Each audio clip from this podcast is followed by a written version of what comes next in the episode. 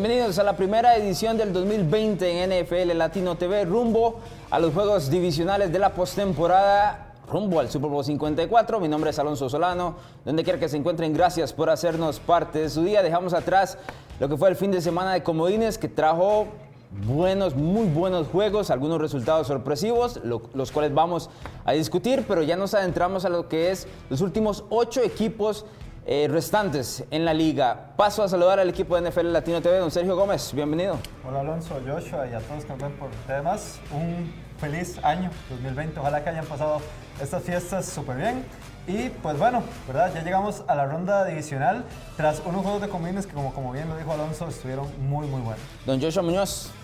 Amigos, compañeros, un placer saludarlos como siempre y desearles a todos ustedes un muy buen, feliz año 2020, muy lleno de bendiciones, principalmente de mucha salud y de mucho trabajo. Yo sé que mucha gente quiere entrar de una vez en lo que es el tema de la batalla de predicciones, que es usualmente eh, pues donde la gente se enfoca a ver quién es el que va a avanzar a lo que serían en este caso las finales de la conferencia americana y nacional. Sin embargo, nos restan ocho equipos y por ende nos restan ocho mariscales de campo, de los cuales solo dos de ellos tienen experiencia de Super Bowl. Es decir, Aaron Rodgers y Russell Wilson son los únicos que han ganado estos ocho restantes el Super Bowl. Eso indica que hay una camada completamente nueva de la NFL en cuanto a la posición de mariscal de campo, inclusive si vemos los equipos, muchos de ellos pues también es una camada completamente nueva, a sabiendas de que, por ejemplo, no están los New England Patriots, que son un equipo que usualmente están, ni siquiera los New Orleans Saints, que también son otro equipo que usualmente están ahí al final de los ocho. En este primer bloque lo que vamos a intentar es rankear a estos mariscales de campo en cuanto a términos de confianza. ¿Quién me da más confianza para pues, lograr victorias en las siguientes tres semanas y llegar hasta el Super Bowl 54 y si quieren también ganarlo, ¿no? Básicamente basados en el tema de mariscal de campo. voy a iniciar con usted, don Sergio Gómez, que lo tengo a la par. ¿Cuál es el mariscal de campo de estos ocho restantes que le da más confianza a usted para hacer eh, esa llegada al Super Bowl 54? Bueno, yo con todo lo que vi en diciembre, que es ya lo último, el último mes, ¿verdad? Tal vez el mes más importante de cara a la postemporada y con el nivel que se ha presentado, yo puedo decir, y va a ser sorprendente porque yo estuve en contra de él toda la temporada, pero me tengo que inclinar por Jimmy Garoppolo.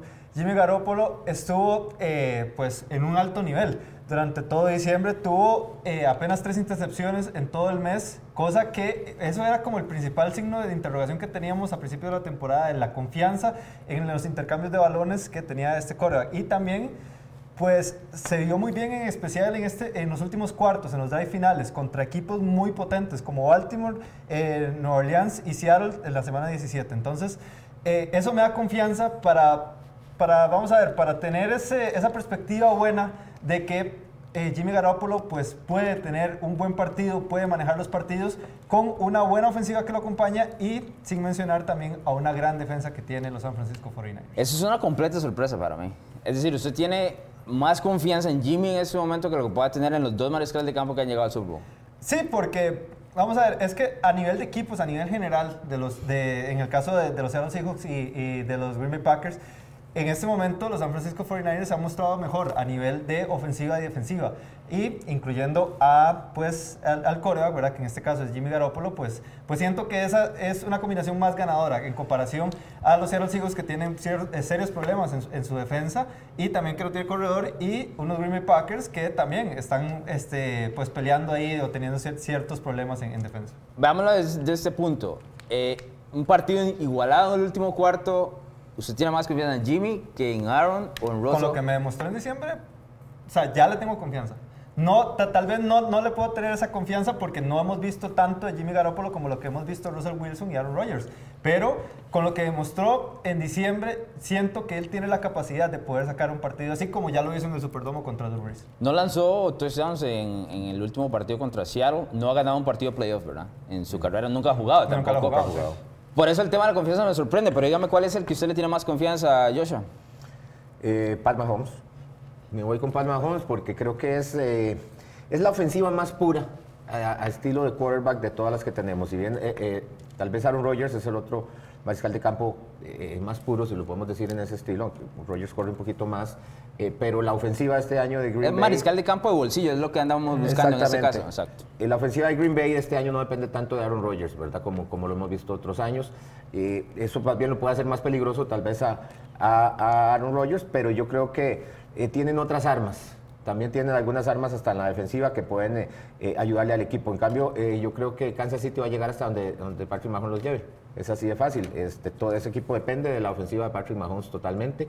Y pues el muchacho eh, hasta el momento lo ha hecho bien. El año pasado pues obviamente quedaron fuera contra New England en, un partidazo en tiempos extra, donde pues New England tuvo la ventaja de tener ese último drive, pero yo creo que si lo hubiera tenido Kansas City hubiera llegado al Super Bowl porque en ese partido al final nadie podía parar a las ofensivas. Eh, me quedo con Mahomes, eh, yo creo que por ahí este, pues todo el mundo está metiéndose al tren de, de Lamar Jackson. Es que la ofensiva de Baltimore ha sido intratable, Sí, digamos. si y uno es quiere- otro, otro equipo que va a llegar hasta donde Lamar los lleve. Yo creo que Baltimore va a llegar hasta donde Lamar los lleve. Lo que pasa es que Baltimore, eh, el, la único referente que tenemos de Lamar Jackson en playoff, pues, pues no, no es muy halagador, ¿verdad? Recordemos el año pasado no tuvo un buen partido contra, contra Los Ángeles Chargers. De hecho, tuvo una primera mitad desastrosa donde tuvo más pérdidas de balones que pases completos. Sí, el tema es que ha cambiado un poco la ofensiva, en este caso, bueno, un poco no, bastante la ofensiva de Baltimore, se ha casado completamente con el tema de correr el balón. Yo me voy a quedar con un nivel de confianza, el número uno para mí es Russell Wilson. Y a sabiendas de que Lamar Jackson es el MVP, eh, lo hemos comentado en los últimos dos meses, no hay, no hay nada que quitarle a Jackson en este momento, pero Wilson es Superman en esa ofensiva. Necesita hacerlo absolutamente la- todo, especialmente porque si los Seahawks perdieron sus dos corredores, número uno, Marshall Lynch, o sea, pega una- un carrerón de 10 yardas y se está ahogando, ¿verdad? El equipo no puede correr bien el balón, lo cual significa que el éxito de Seattle va a estar atado completamente a lo que haga Wilson, que dicho sea paso, tiene uno de los... Es uno de los mariscales de campo que mejor lanza el balón largo y a veces no comentamos lo suficiente de eso. Es uno de los mejores balones largos posibles en cuanto a pase y yo le tengo confianza. Ha ganado el Super Bowl, ha estado en dos de ellos, eh, tiene la experiencia a pesar de ser muy joven y creo que en ese momento está en un nivel donde él tiene que ser el más valioso de su equipo para poder llevarlo. Sí, sí, que perdón, lo Sergio, nada más. Correcto.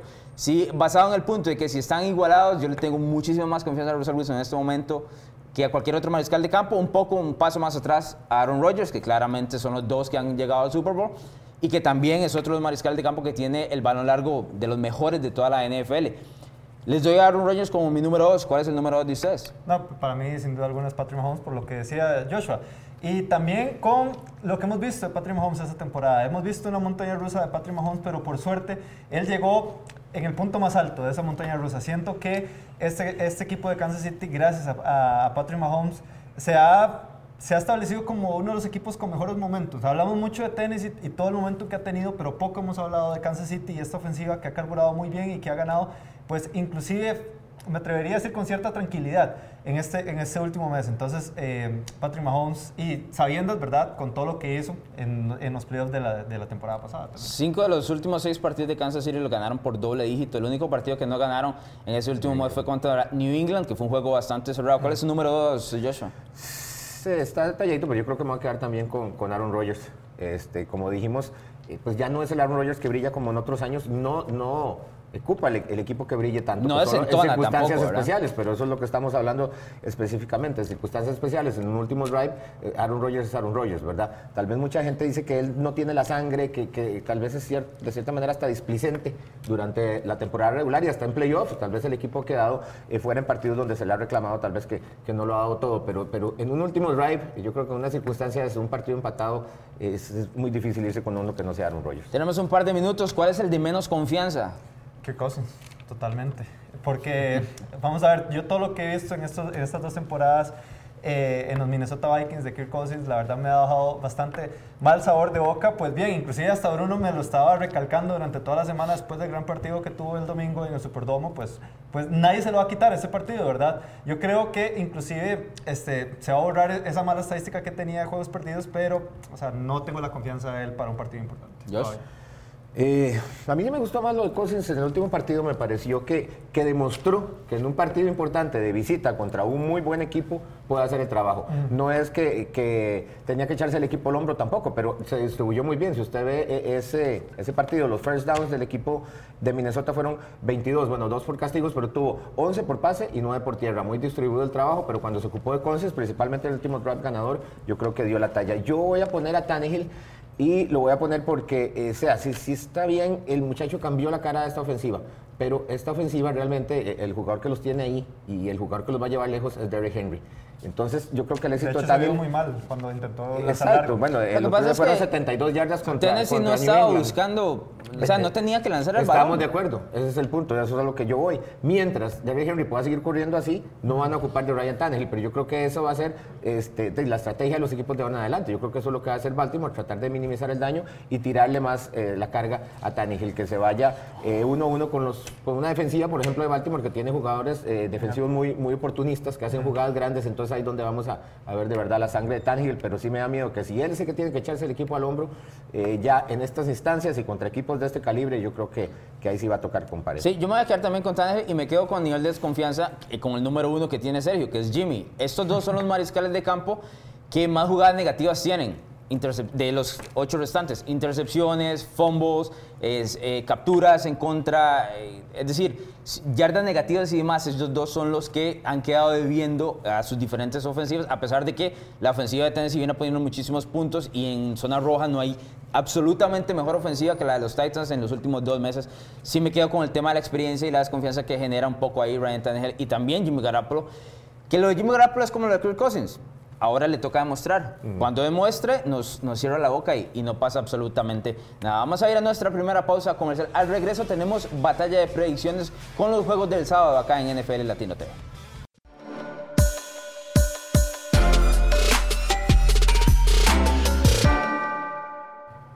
De regreso en NFL Latino TV a través de la pantalla de TV Más, tiempo de batalla de predicciones. La primera parte nada más, porque acá vamos a comentar en este bloque los dos juegos del sábado que son bastante interesantes en esta ronda divisional, iniciando con el partido entre los Minnesota Vikings y los San Francisco 49ers, este duelo que tuvo a los Niners descansando la semana anterior y el equipo de Minnesota pegándole durísimo a los New Orleans Saints en lo que me atrevo a decir es la mayor sorpresa del fin de semana como Inés. Podríamos discutir si los Titans a los Patriots, lo que pasa es que por ahí había como un una apertura más grande que pudiera suceder ese upset. confianza con, con, el equipo también, ¿verdad? Sí, en este caso eh, Minnesota sí ganando la New Orleans es, es, uno de los duelos que nadie estaba esperando. Voy a iniciar con usted, Joshua Muñoz. ¿Quién gana este partido? Mm, los Niners. Eso es lo que dice el librito, ¿verdad? Pero hay muchos factores ahí que hay que ver. Eh, uno que me interesa mucho es ver qué línea ofensiva de Minnesota vamos a ver. ¿Cuál versión? exacto, son bastante bipolares. Eh, jugaron muy bien el partido contra los Saints, pero hace apenas dos, tres semanas eh, permitieron que saquearan cinco veces eh, contra Green Bay a, Kirk Cousins. También lo saquearon seis veces en la semana cuatro en Chicago. Entonces, una línea ofensiva que es de lo que más se le ha criticado a este equipo, ¿verdad? durante los años ha mejorado este año, pero, pero ha sido intermitente. Entonces, por ahí es un, es una de las dudas, ¿verdad? Yo creo que si no llegan en la misma condición con la que llegaron contra New Orleans, eh, no tienen chance porque se van a ir abajo en el marcador desde muy temprano. Don Juan Carlos Rojas es el único que lleva al equipo de Minnesota, lo cual es curioso, ¿verdad? Porque a Juan Carlos Rojas le gusta jugar los equipos locales y en este caso los Vikings tienen que ir a, San Francisco. Sergio, ¿cómo ves este juego? Bueno, yo lo veo un juego bastante pegado, inclusive me, me atrevería a decir que va a ser algo muy parecido de lo que vimos el domingo en, en New Orleans. Y vamos a ver, Minnesota jugó un partido prácticamente perfecto. Todo lo que le tenía que salir bien le salió. la ventaja es que ahorita eh, todo el equipo está sano, especialmente esa ofensiva que tanto lo resintieron, especialmente en, el último mes y, como a mediados de, noviembre. Pero ya está Antillen y Dalvin Cook. Y, bueno, Antillen se lesionó esta semana, ¿verdad? Apareció pero, con un reporte de lesión de tobillo y hay que tenerlo con cuidado. Correcto, pero se espera que esté en, en el juego. Pero también tenés a, a, Dix, que también te puede pues, establecer rutas largas y, todo lo demás.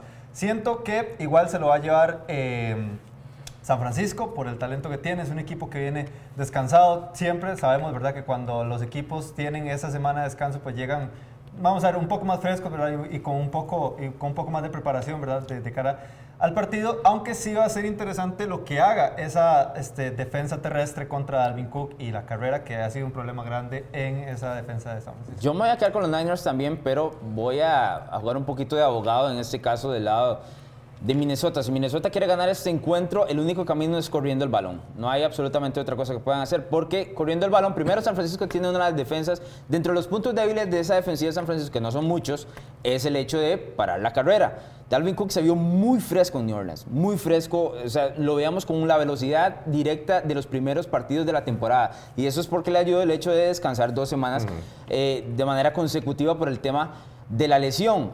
Corriendo el balón, también lo que haces es que no te pueden presionar los cuatro frontales de, los, de los Niners, que son tremendos, lo cual le quita un poco de presión a Kirk Cousins para que complete precisamente lo que hizo en New Orleans, que fue el caso de que Cousins no tiene que poner 300 ni 400 yardas, lo que tiene que es que completar en terceras oportunidades, que fue lo que terminó haciendo en este caso contra los Saints. Dalvin Cook es la clave de este juego para Minnesota, no hay absolutamente nada más. Además de que el equipo de Minnesota tiene muy buenos receptores, ¿verdad? Ya Sergio lo mencionaba con Dixie Tilling, que son una de las mejores parejas de alas abiertas, pero sin olvidar a, Rudolph, ¿verdad? Que no solo en zona roja, sino en el medio del campo, el equipo de Minnesota tiene con qué darle competencia a San Francisco. A mí donde lo único que me deja algo de duda con el, tema de los Niners es Jimmy, que ya lo mencionamos en el primer bloque. Creo que todos los aficionados de San Francisco tienen ese, ese detalle de la duda de Jimmy Garoppolo y también eh, Kyle Shanahan, que si bien es cierto, ha sido un entrenador en jefe que fue coordinador ofensivo de Atlanta hasta el Super Bowl 51, era coordinador ofensivo. En este caso tiene que manejar muchísimas otras cosas y, en, e, y este es su primer partido de postemporada como entrenador, habrá que ver cómo lo maneja. Sí, yo estoy de acuerdo que la clave está en, que puedan correr el, balón con Dalvin Cook. Yo creo que no va a ser eh, tan fácil como lo hicieron contra, contra Minnesota porque, bueno, recordemos que esta defensa de, San Francisco fue histórica la primera mitad de la temporada, después pues bajaron por, por varias lesiones, eh, se vieron un poquito disminuidos, pero ya están recuperando gente, vuelve eh, D4, eh, posiblemente Juan Alexander, eso va a ayudar bastante a esta defensiva. Si pueden parar a Biku, yo creo que entonces esto va a contrarrestar pues lo que hablamos de Kirk Cousins, ¿verdad? Necesitan ese juego terrestre para que Kirk Cousins pueda funcionar de manera correcta. Del lado de la ofensiva de San Francisco, pues yo creo que, que esta ofensiva terrestre es la número uno por la liga, como decimos ahora, y eso le va a facilitar bastante a Garoppolo que, que encuentre a Kittle y a Manuel Sanders en, jugadas grandes principalmente, que como le hicieron la última vez, Kittle principalmente, que está imparable últimamente en la liga. Sin olvidar también, perdón, serio, eh, el regreso de Jackie Star, ¿verdad? Que también es el safety importantísimo. De hecho, cuando la defensiva del San Francisco bajó, eh, coincide con su ausencia, lo cual ahora su regreso debe ayudarle muchísimo a la unidad. No, y que de hecho yo también siento que un factor importante aquí que puede llevar inclusive al equipo de Minnesota es eh, cómo esté esa línea defensiva. Everson Griffin y Daniel Hunter tuvieron un gran partido en Nueva Orleans, tuvieron una y media captura cada uno y de hecho eh, se maltrataron bastante a Drew Brees.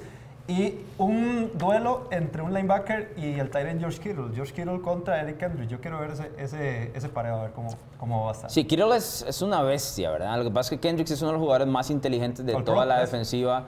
Eh, de Minnesota no es tan rápido, lo que pasa es que tiene muy buen posicionamiento, entonces es, una por otra.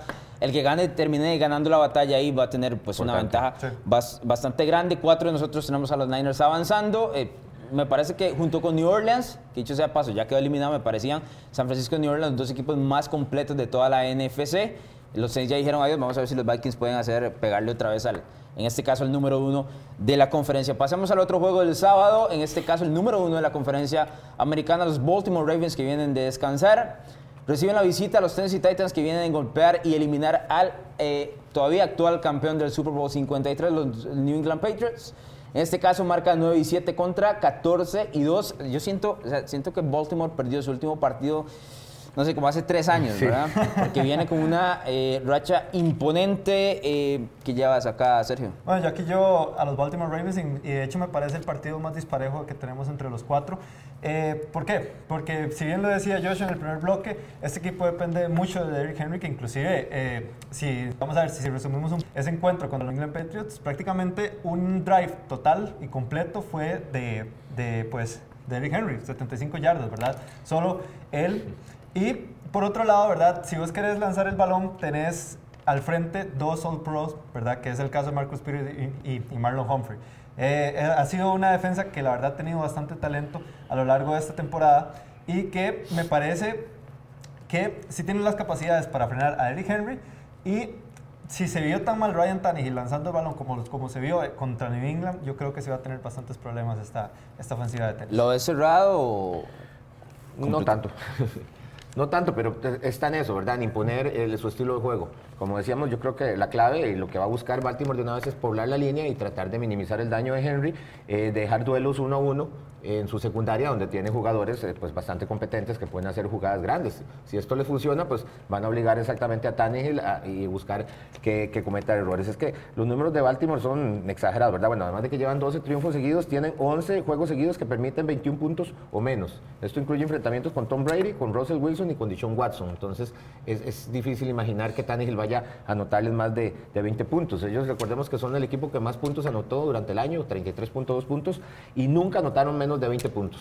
Entonces, si ellos van a anotar más de 20 y reciben menos de 20, eh, es un partido eh, pues difícil que uno vea cómo puede remontar ahí. No, no, y otro factor importante es ya la, posible llegada de Mar Ingram, que todavía no está, eh, bueno, que están veremos, pero también la llegada de Mar Andrews, que también está lesionado. Sí, Mark Ingram tiene una lesión en la pantorrilla y Andrews en el tobillo, los dos se lesionaron en el mismo drive, en un duelo contra los Browns en la semana 16, han tenido ya casi tres semanas completas de descanso. Ingram es el que está ligeramente más en duda por, por el tema de, de, su lesión. Acá hay un, par de historias en este duelo que em, son bastante curiosas. Primero, el duelo entre ambos eh, reúne cinco ganadores del trofeo Heisman, que son Ingram, Jackson y RG3 por parte de los Ravens. Marcus Mariota, que es banca, igual que RG3, del otro lado, y eh, Derrick Henry, que es el corredor número uno de, de, Tennessee. Lo cual habla del talento, ¿verdad?, de cada uno de los dos equipos, específicamente corriendo el balón. En este caso, Baltimore es la ofensiva número uno corriendo el balón, con más de 200 yardas por partido. Tremendo lo de los Ravens. Y los Titans vienen número 3. El número 2 es el equipo de San Francisco. Además de esto, mencionado, hablábamos hace un par de meses de Greg Roman como coordinador ofensivo del el equipo de los Ravens. Greg Roman era el coordinador ofensivo de los San Francisco 49ers cuando enfrentaron a los Ravens en aquel Super Bowl eh, en New Orleans. El coordinador defensivo de Baltimore era Dan Pease, que es actualmente el coordinador defensivo de los Titans. Es decir, esos dos coordinadores que se enfrentaron en ese Super Bowl se van a enfrentar actualmente en este duelo. Lo cual dice que si bien es cierto Tennessee no ha enfrentado a esta ofensiva, a una ofensiva similar, Dan Pease tiene conocimiento de qué es lo que le gusta a Craig Roman, lo analizó bastante bien y cómo en teoría podría neutralizarlo. Dicho todo esto, yo me quedo con los Ravens también porque la ofensiva ha estado intratable. Intratable. Clave, clave para mí el desempeño en, zona roja, porque como lo decía usted, de hecho son el equipo 1 y 2 en zona roja en todo el año, pero yo creo que principalmente para los Titans va a ser clave llegar y convertir en zona roja. si empiezan a salir con 3 puntos y Baltimore con 7, rapidito van El tema es este, y, y sí tengo que ser bastante honesto, Tennessee no falla en zona roja con Ryan Tannehill. Cuando hablo que no fallas, no falla. Pues, o sea, tiene un puede empezar a fallar ahora. Tiene un porcentaje en los últimos dos meses de 87%. Tiene como dos meses y medio no patear un field goal. Ahí hay un detalle que, dicho sea paso, es un problema, porque el pateador de los Titans no ha visto el campo en dos meses y medio y lo han cambiado usualmente. Es más, no ha pateado, el actual eh, pateador de los Titans no ha hecho un field goal en todo el año porque recién lo adquirieron hace un mes y resto y el equipo no falla en zona roja. Entonces, si Tennessee logra lo suficiente como para poner eh, presión y llegar a zona roja, yo siento que tienen la ofensiva para anotar de a 7.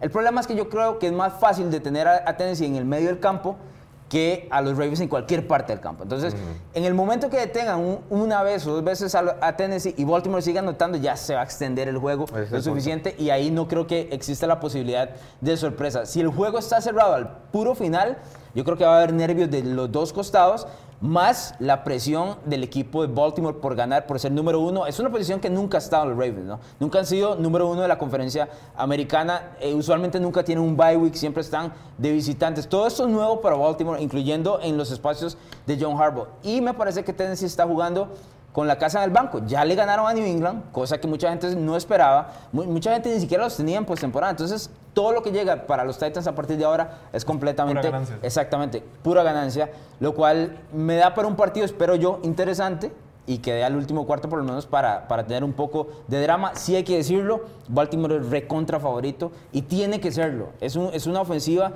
del cual ninguno de los equipos ha tenido respuesta en los últimos tres meses, ni siquiera dos, tres y el equipo debería apuntar al Super Bowl.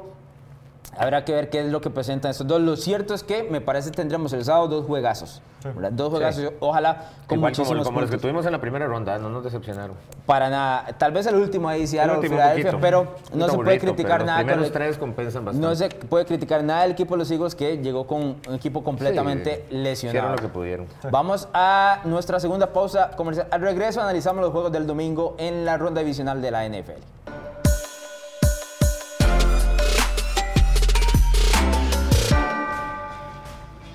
De vuelta en NFL Latino TV con la continuación de la batalla de predicciones en esta ronda divisional eh, de la postemporada de la mejor liga del mundo. El juego del domingo que inicia estos dos últimos tiene al equipo de los Houston Texans visitando a los Kansas City Chiefs. Estos dos equipos ya se enfrentaron en temporada regular. En aquella ocasión los Texans ganaron 31 a 24 en calidad de visitantes. Eso hay que dejarlo bastante claro. Houston con marca de 16 y Kansas City con marca de 12 y 4 que se benefició del último Grand Drive que tuvo Ryan Fitzpatrick allá en New England para dejarse un bye week. Eh, Joshua, ¿quién gana ese juego? Yo me voy a quedar con los Chiefs. Es, es un juego interesante que tiene ese morbo de, de una revancha del partido de la semana 6, que yo siento que fue en el momento, tal vez eh, el primer momento que ha tenido eh, Kansas City este año, que tuvo eh, varias lesiones. De hecho, en ese partido eh, no estaba Sammy Watkins, creo que Terry Hill estaba volviendo. No, estaba golpeado estaba- Terry Hill. Eh, bueno, imagínense peor. Y Mahomes, Mahomes Mahomes todavía estaba tocado. Le tiró tres torsions, pero sí estaba tocado el tobillo. Entonces, No estaba Chris Jones tampoco, que no es el, estaba uno de Chris los Jones también, y ese es un equipo donde eh, los Texans vinieron de atrás y pues sí, los sorprendieron, pero, pero me parece un poquito difícil que, que- que se vuelva a repetir. Yo creo que Kansas City viene en su mejor momento, viene de tres, de seis triunfos al hilo, como lo decía usted, todos por triunfos de doble dígito, exceptuando la visita en New England. Eh, creo que es un partido interesante, ¿verdad? Vamos a ver puntos, vamos a ver bastantes puntos.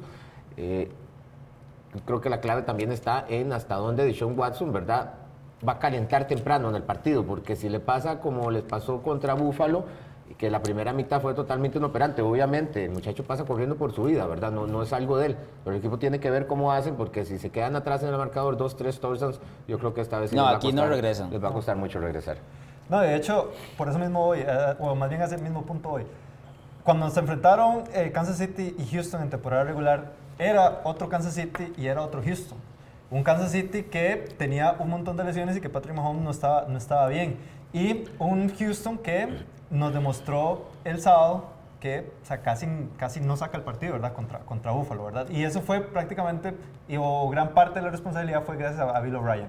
La verdad es que, como decía bien Joshua, el Kansas City Chiefs es tal vez el, equipo con el mejor momentum de toda la liga porque se han mantenido constantes durante, durante estas seis semanas. Y con Tyreek Hill y Travis Kelsey, pues ah, se, se han hecho ese trío, ¿verdad? Que nosotros sabemos lo peligroso que puede ser. Y por otro lado, y bien lo comentabas vos, regresó Chris Jones, ¿verdad? Y un dato interesante: el sábado a Deshaun Watson lo capturaron siete veces, más todo lo que lo golpearon, lo- todo lo que lo pasaron golpeando todo, todo el partido.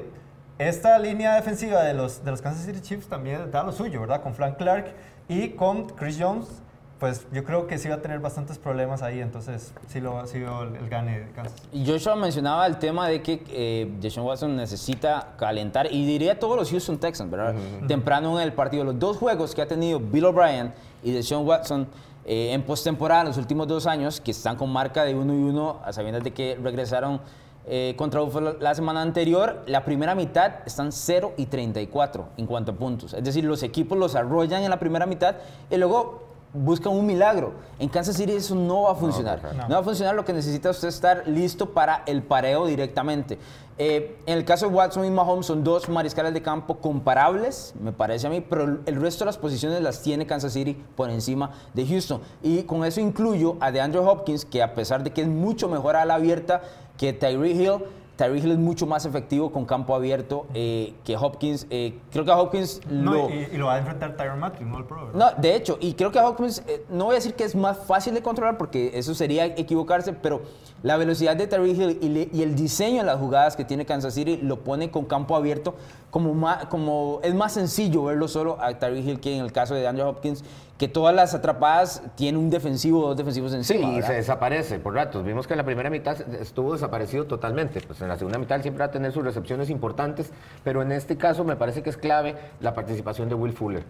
Eh, los Sí juega, muchísimo. Sí juega. Ya está confirmado. Porque No, no, digo yo, si llega a jugar. Si llega a jugar, por eso, porque eh, el, el rating, para empezar, de Watson es, baja un montón cuando no está Will Fuller, por un montón de factores. Y también esto afecta mu- mucho pues, eh, eh, lo la efectividad que pueda tener de Sean Watson, porque entonces eh, lo van a dobletear, lo van a tripletear. Entonces, por ahí yo creo que es un factor también clave. No, estoy de acuerdo. Y para continuar con ese tema de cada una de las posiciones, corre mejor el balón Kansas City y uno de los aspectos más importantes, la defensa de Kansas City es mejor que la de Houston y, los- y el factor más importante, el entrenador en jefe es 10 veces mejor.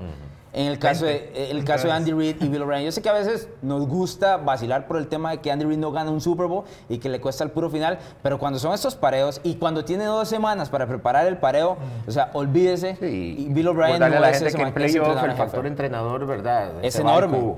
Es enorme. y- totalmente- Y, en este caso sí tiene una ventaja clara eh, Andy Reid. Pasemos a. Nadie puso a Houston, ¿verdad? Creo que nadie puso a Houston en la, en la batalla de predicciones de nosotros cinco. Pasemos al último duelo de esta ronda divisional, que dicho sea de paso, me parece el duelo más Más, más prime time es. Sí, y más parejo, ¿no? Más parejo, a pesar de que estamos hablando de dos equipos que se parecen muchísimo con sus virtudes y, de- y deficiencias. Russell Wilson irá a Lambeau Field a visitar a Aaron Rodgers y los Green Bay Packers en el último duelo de esta ronda divisional. Es un juegazo a pesar de que no son los dos mejores equipos. Es decir, los dos equipos tienen huecos muy, muy obvios, pero son equipos que lograron 11 y 13 victorias y están aquí listos para dar un paso hacia la final de la conferencia nacional. La última vez que se enfrentaron en postemporada fue aquel regreso de Seattle en la final de la NFC rumbo al Super Bowl 49. Joshua, ¿qué lleva aquí? Está complicado, está complicado, pero me voy a quedar con los Packers. Por un lado, la localía. Eh, en quarterback estamos parejos, pero como lo decía usted, este, el señor Aaron Rodgers creo que puede ser el, quarterback más confiable en, un partido parejo. En estas circunstancias, yo creo que le puede pesar a Seattle el hecho de, no tener los backs. Como usted lo decía, ok, el Russell Wilson está a otro nivel, pero va a ser Russell Wilson y Russell Wilson. No tienen por dónde. Entonces, esta defensiva de Green Bay que tiene sus días, tal vez eh, la secundaria no ha estado bien, pero, pero la línea tiene sus días, tienen que ver cómo hacen el ajuste para, para administrar el, el factor de Russell Wilson. Y Green Bay, no sé, ¿verdad? Está- es- quedó 3 y 2 contra equipos de playoff este año, le ganó dos veces a Minnesota y a un Kansas City sin, Sin Patrick Mahomes. sin Patrick Mahomes, ¿verdad? Eh, fue humillado en San Francisco y perdió un partido en casa que nadie esperaba contra Filadelfia. No ha jugado contra un solo quarterback élite, el equipo de Green Bay en todo el año. Pero por el otro lado, Es un buen detalle ese, la verdad. ni uno solo. Pero si te vas del lado de Russell Wilson, ok, él va a ser el equipo, va a ser el que va a tener que ganar el partido, pero sus números en Lambeau Field no son nada halagadores. El equipo, para empezar, está 0 y 8 en las últimas 8 visitas. Russell Wilson está 0-3 en Lambeau Field. Y sus números tiene un 57% de pases completos. Promedia 200 yardas, son tres partidos que ha jugado, ¿verdad? Y ha tenido tres touchdowns y seis intercepciones. Es pobre, es, pobre esos números. Entonces, eso me hace inclinar un poquito la balanza para el lado Green Bay, pero esperamos un partido bastante competitivo, bastante parejo y yo creo que con una definición también en el cierre. Sergio, aquí llevamos dos a los Packers y a usted le toca defender a los hijos. Dime, ¿cómo gana Seattle? Sí, yo dije en el podcast de los rookies el martes que esto va a ser, a pesar de todo, también va a ser un juego de defensivas. ¿En qué defensiva te va a aguantar más en el encuentro para poder llevarse el partido? Siento que por las deficiencias que tiene ahorita eh, los Seattle Seahawks, ¿verdad? Al no tener a, a Chris Carson como, como corredor principal, eh, pues obviamente van a optar más por el juego aéreo. Yo lo que he visto de esta secundaria de, de los Green Bay Packers ha sido algo muy malo en estos últimos, en estos últimos dos meses inclusive. Fue la parte eh, de la defensa eh, que más bajó durante toda la temporada regular y vamos a ver, un dato que no me preguntaste en el primer bloque. El tercer coreback que yo al más le tengo confianza es a Russell Wilson. Porque Russell Wilson demostró, ¿verdad? En muchos encuentros que él tiene Sergio, la pero capacidad... pusiste a Jimmy de uno, ya, ya no sé cómo barajar eso, no sé si eso significa algo o no. Bueno, eh, pero el punto, el punto que voy es que Russell Wilson pues claramente tiene la capacidad de, a pesar de la adversidad, poder sacar un partido, porque ya lo ha demostrado en varios encuentros en esta temporada y que inclusive en la semana 17 también se pueden llevar ese partido, ¿verdad? Por esa yarda que, que no les, que, bueno, que les faltó, ¿verdad? Sí, yo a los dos equipos, en los pensamientos que, que hago todos los lunes por la mañana, les he pegado bastante fuerte. Sí, de hecho a mí me sorprendió que, que Aquí lo tengo, pusieras no, aquí porque- tengo que porque- escoger uno de los uno. dos. Sí, sí, sí. O sea, no tengo otra. Pero sí, los dos equipos me parecen. Yo creo que si fuera en Seattle del partido, diríamos con Seattle, tal vez. O sea, que Probablemente. están muy parejos. El tema de la Bueno, localidad. aunque no creas, eh, Seattle está 8 y 1 de visita, ¿verdad? Contando postemporada. Sí, Juegan eh, muy bien, juegan mejor de visita, de hecho. A mí el tema, digamos, el tema de, de- de los mariscales de campo me parece que están iguales los dos. no tengo uno por encima del otro. Si usted me dice Aaron Rodgers va a ganar en el último drive, lo compro. Si usted me dice Wilson tiene la bola en el último drive, también lo compro. Eh, No veo una diferencia entre ninguno de los dos, ninguno, ninguno lanza intercepciones usualmente. Como les mencionaba en el primer bloque, tiene un pase largo tremendo. La única diferencia entre los dos en este caso, me parece, es que Wilson tiene dos opciones a la hora de jugar por aire, que es DK, Metcalf, y en el caso de Tyler Lockett, que confían los dos, ¿verdad? a pesar de que Metcalf es en este caso novato. Y Rogers solo tiene a Davante Adams, es el único que tiene. Lo que pasa es que Rogers tiene juego por tierra Aaron con Jones, Aaron Jones, exacto. que dicho sea de paso, es el, el running back ju- junto con Derrick Henry que más touchdowns anotó en toda la temporada con 16 y casi no lo hemos nombrado porque no tiene esa gran cantidad de yardas, pero sí cuando llegan a zona roja es a quien le dan el balón y usualmente eh, logra anotar.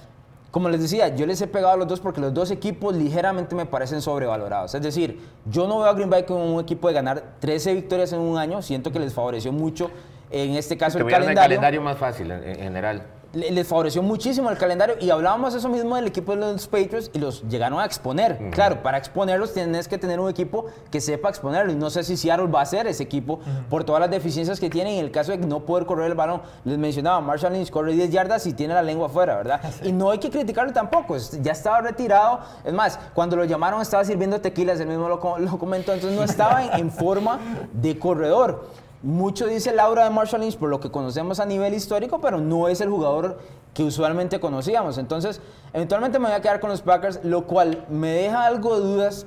El, solo el hecho de pensar de que Green Bay puede llegar a la final de la conferencia nacional enfrentándose a Minnesota y eventualmente llegando a un Super Bowl sería el camino más sencillo que yo he visto para cualquier equipo que yo recuerde llegando al Super Bowl en el costado de la conferencia nacional. Creo que Green Bay pasa y luego tendrá que verselas con San Francisco si se dan eh, el tema de los favoritos, cosa que no siempre pasa eh, en este caso.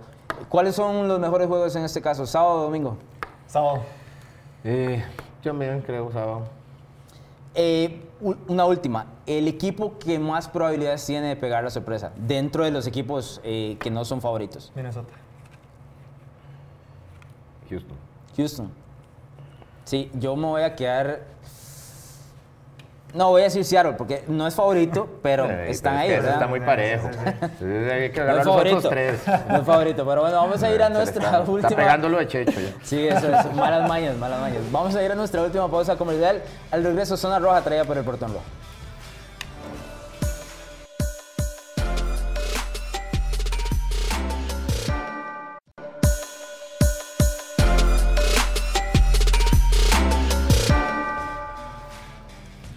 En NFL Latino TV, gracias por estar con nosotros a través de la pantalla. Desde más en zona roja, traída por el portón rojo de esta semana, tenemos tema de Mike McCarthy y Tom Brady.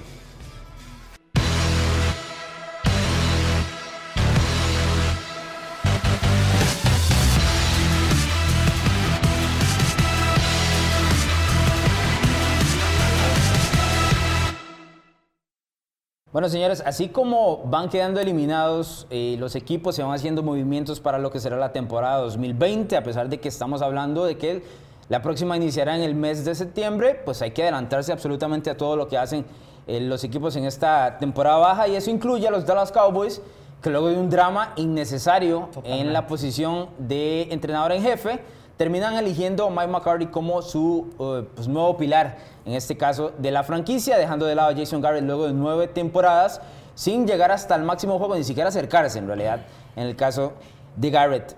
Eh, hubo- hu- han existido algunas críticas por la contratación de McCarthy porque para muchos no es la contratación más sexy ¿verdad? que podía tener el equipo de Dallas. ¿Es esta contratación de Mike McCarthy suficiente para entusiasmar a la afición de los Dallas Cowboys?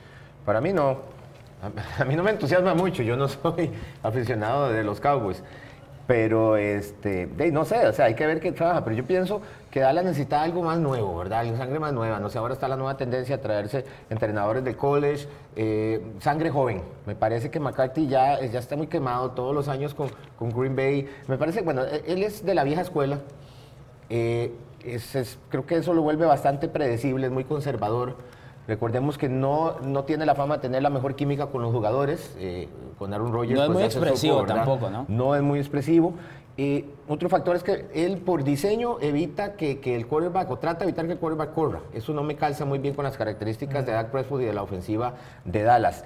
Y también por su naturaleza ofensiva, es, es- es un entrenador netamente ofensivo normalmente.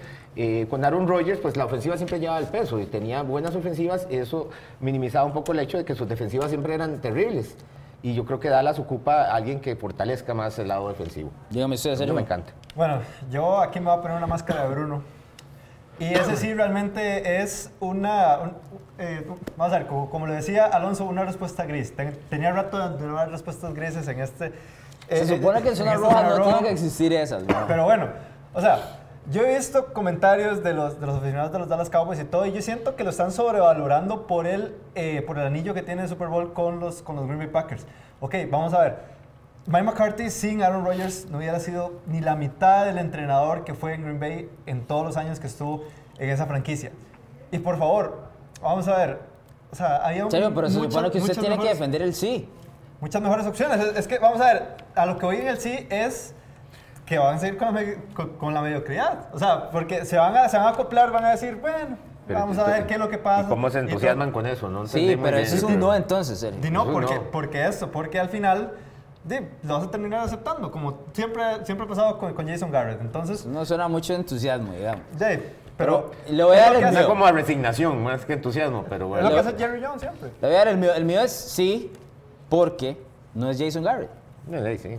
En este caso, el equipo ocupaba lo que fuera un cambio, De donde fuera. Necesitaba un cambio, porque Aunque estuvieron. fuera Marvin a- Lewis. Lo, lo que fuera en ese momento. en ese momento, lo que fuera. Vea lo que es Cincinnati. Yo sé que nos queremos burlar mucho de Marvin Lewis y todo lo que usted quiera. Marvin Lewis tenía un trabajo estable en Cincinnati. No llevó a Cincinnati absolutamente nada. Pero era, un trabajo estable. A Cincinnati lo que es ahora. Ok, cambiaron de entrenador en jefe y de una vez al suelo. No estoy diciendo que Marvin Lewis sea el mejor entrenador del mundo, porque no quiero Sí, decir eso.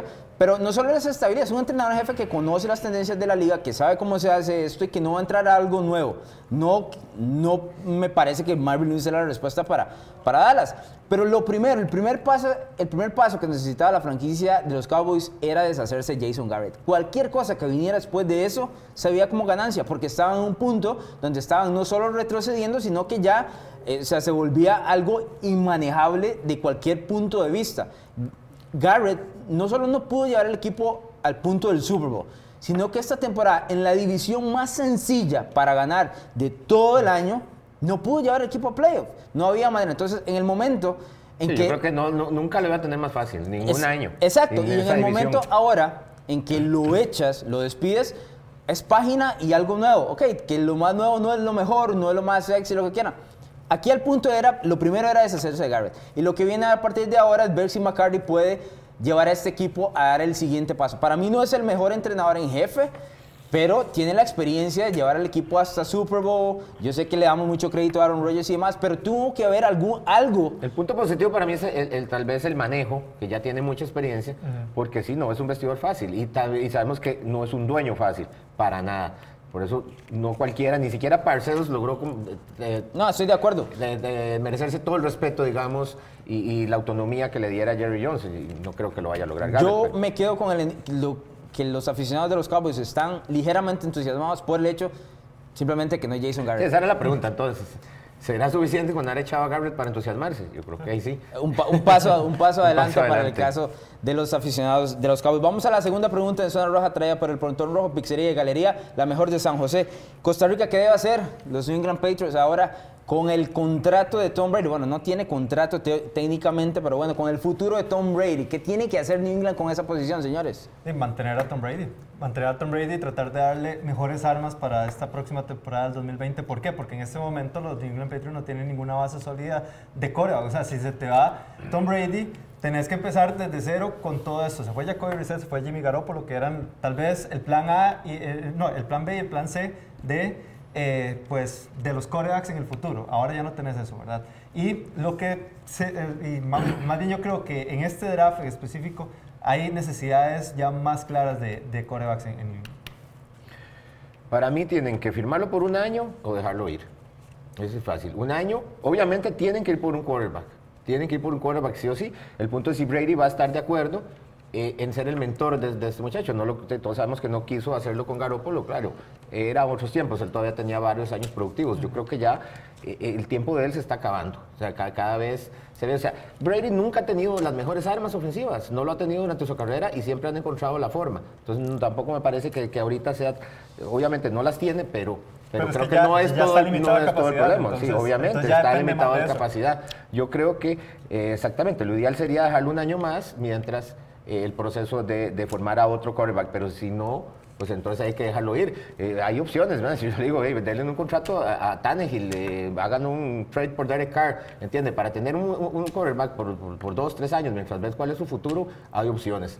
Pero ya darle un contrato a largo plazo a Tom Brady me parece que sería un error. No, yo le daría dos años a él, no uno, dos. Le doy dos con la oportunidad de que eh, se mantenga el siguiente año. Le doy trato de dar armas, porque yo sí siento que no Ah, tenía tienen que darle armas. armas, ¿verdad? Si se queda, tienen que darle No armas. tenía sí o armas. sí. En, en muchas cosas sucedieron en la, en, la, en la temporada de New England que fueron inusuales en general. La línea ofensiva se vio disminuida por lesiones extrañas.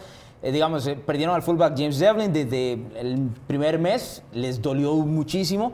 Nunca pudieron reemplazarlo, inclusive haciendo experimentos con un linebacker y demás. El- la lesión, bueno, no es una lesión, pero la condición física de, David Andrews, el centro, a la hora que quitas el centro, el equipo tiene que reemplazarlo. Entonces le quita profundidad a la ofensiva. Lo de Antonio Brown dice, bueno, es que les dimos a Antonio Brown. No, New England trató de, de robarse a Antonio Brown en el momento por la situación con Oakland, pero no era como que Antonio Brown lo fueron a buscar o un ala abierta que fueran a buscarlo en la temporada baja y tuviera cuatro meses para eh, sí. eh, de preparación estilo, con Brady. No, de acuerdo. ellos.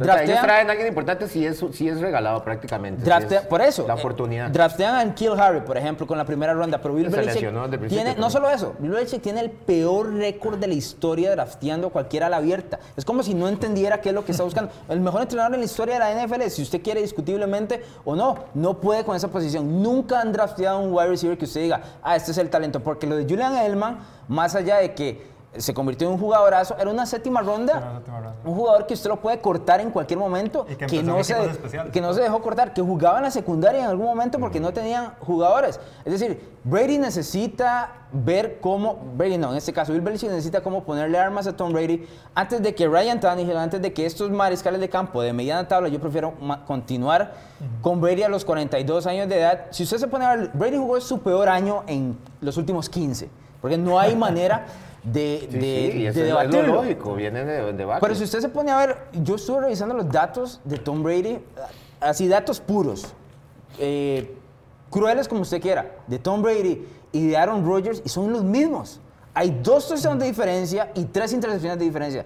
Tom Brady lanzó más yardas, el porcentaje de pasos completos es similar y las yardas por pase hay una diferencia de una en porcentaje. Sí, sí, pero estamos hablando de aquí a futuro. Y No, no, que Aaron yo estoy queda- de acuerdo, estoy de Lo que, estoy diciendo es que, siento, Brady. es que siento que a Brady le hemos pegado demasiado en todos los últimos tres meses diciendo, es que él ha sido la culpa porque el New England No, no, ha yo no ganado. le echo la culpa a Tom Brady, pero yo sí digo que Ese ya está, se ve mucho más limitado. por supuesto, Eso sí, yo creo que va a volver, porque yo no me imagino que el último pase de Tom Brady como Patriot sea un pick six. Yo no Así sé, el último pase de Tom Brady como jugador, en, como jugador de la NFL no va a ser un pick six. No sé si va No, él dijo que difícilmente se va a retirar. No, ya dijo que no se va a retirar. Lo que no sé es No si creo va que a su ser último pase como. Patriot sea ese. Si hay un detalle, difícil. a ver cuánto me queda para discutir, un minuto. Si hay un detalle, Bill Belichick y Tom Brady están cansados uno del otro. Eso está. Me parece que está claro. Uno del otro. Belichick quiere, ya que Brady se vaya para los 42 años, no, ya es suficiente, necesito otro mariscal de campo. Creo que es evidente. Y, y Brady me parece que siente que no ha recibido el respeto de su entrenador en jefe como lo merece. Todo el mundo le da respeto a Tom Brady, menos su entrenador en jefe, lo cual es lo más extraño e inusual que hemos Eh, visto. Yo no pienso que no es que no le dé respeto. Lo que pasa es que eh, es un, es un negocio y es un deporte donde la idea es ganar. Y yo creo que si él piensa que a los 42 años puede tener mejores opciones que él, eh, pues es, es su decisión, ¿entiendes? Está bien. No me parece que hace faltar el respeto. Eh, Yo no sé que ya, ya las cosas entre ellos, ¿verdad? Yo me imagino que ya las dicho, cosas no pero están me bien parece entre una ellos. decisión de negocios bastante lógica. Así de fácil. Lo que pasa es que no hay un reemplazo, O sea, ¿verdad? No hay un reemplazo no en no alineación. no lo han tratado como lo trataron a Peyton Manning, por ejemplo. En Indianápolis. Pues que no venía Andrew Locke, ¿verdad? No, venía no, Andrew Locke no venía Andrew la Locke, puerta pero ahí. bueno, de ahí, ahí vienen muchos mariscales, puede pasar muchas cosas ahorita. Yo siento que yo siento que le van a dar uno o dos años más y si no va a ser una de las historias más interesantes de la temporada baja donde va a jugar Tom Brady en el 2020. Nos vamos, Sergio Gómez. Ah, muchas gracias Alonso, Joshua y a, que- y a los que nos ven por demás. Recuerden seguirnos en el podcast de los rookies todos los martes, aproximadamente como a las 7 de la tarde. Lo ponemos en, en Spotify, Apple Podcast y YouTube. Josh.